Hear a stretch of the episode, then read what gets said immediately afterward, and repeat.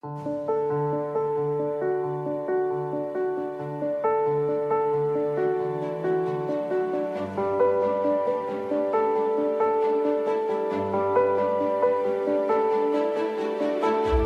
doy la bienvenida a Calles de México.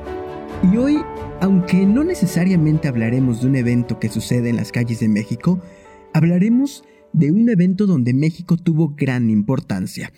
Y es que se apaga la llama olímpica.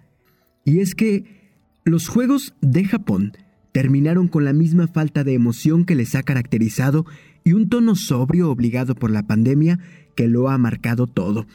Los japoneses se esforzaron por generar ilusión y el entusiasmo de los atletas, su esfuerzo, sus victorias, sus caídas y sus grandes gestos de compañerismo, sin duda, fue lo más destacado.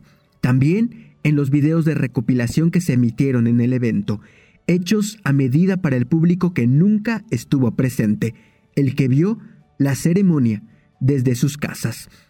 Tamara Hill enviada especial de la BBC Mundo a Tokio, escribe Arigato Tokio. Claramente, el acto estaba pensado para todos ellos.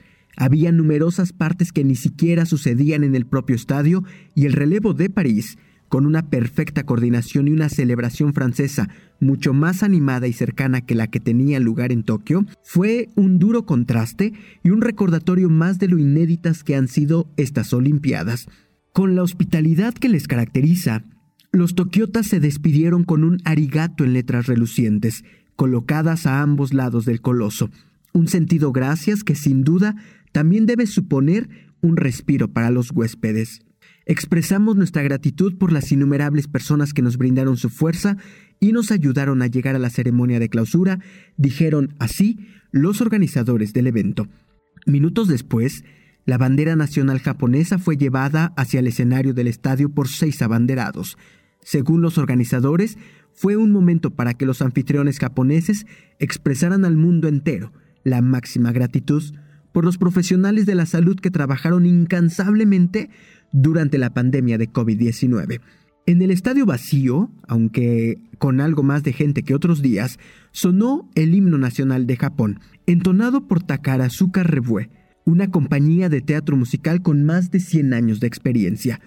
El príncipe Fumujito, heredero al trono de Japón, estaba en las gradas junto con Thomas Bach, el presidente del Comité Olímpico Internacional. Los atletas desfilaron, encabezados por Japón por ser el país anfitrión. A diferencia de la ceremonia inaugural de estos Juegos Olímpicos, en este evento de clausura, los deportistas marcharon sin un orden establecido. Sin embargo, 62 de las naciones participantes no estuvieron representadas por sus atletas, pues las regulaciones de Tokio hicieron que muchos competidores volaran de regreso a sus respectivos países en las 48 horas posteriores a la finalización de sus competencias para así poder minimizar el riesgo de infección y la propagación del virus entre la población local. Por eso, algunas de las banderas fueron portadas por voluntarios. Los deportistas que quedaban en Tokio se hicieron notar en el estadio. Algunos bailaron, otros hicieron muecas a la cámara. Fueron momentos de verdadera alegría.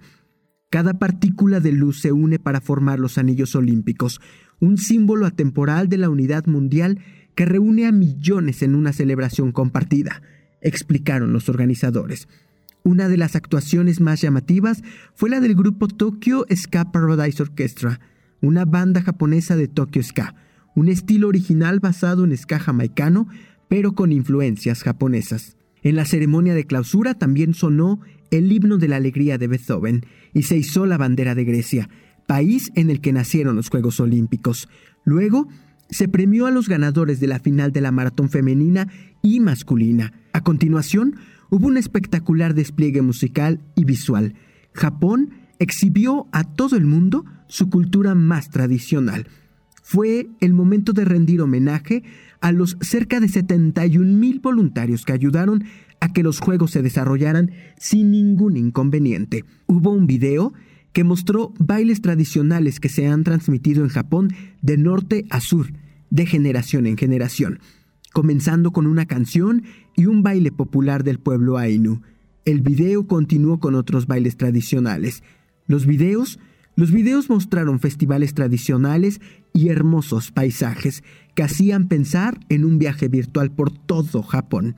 El segmento finalizó con una nueva versión de la música popular Tokyo Hondo. Tokio 2020 llegó a su fin, pero el espíritu continuará en los Juegos Olímpicos 2024. Finalmente, sonó el himno olímpico y se bajó la bandera olímpica que el gobernador de Tokio entregó entonces al presidente del Comité Olímpico Internacional y finalmente al alcalde de la próxima ciudad anfitriona, París. Sonó el himno nacional francés y el tricolor de Francia se hizo al compás, mientras París le presentó al mundo entero un segmento artístico. Y mientras el estadio vacío en Tokio despidió las Olimpiadas, París invitó al mundo entero a los próximos Juegos Olímpicos de verano al son de una marsellesa reorquestada. Solo quedan entonces 1083 días para que inicien los Juegos Olímpicos 2024.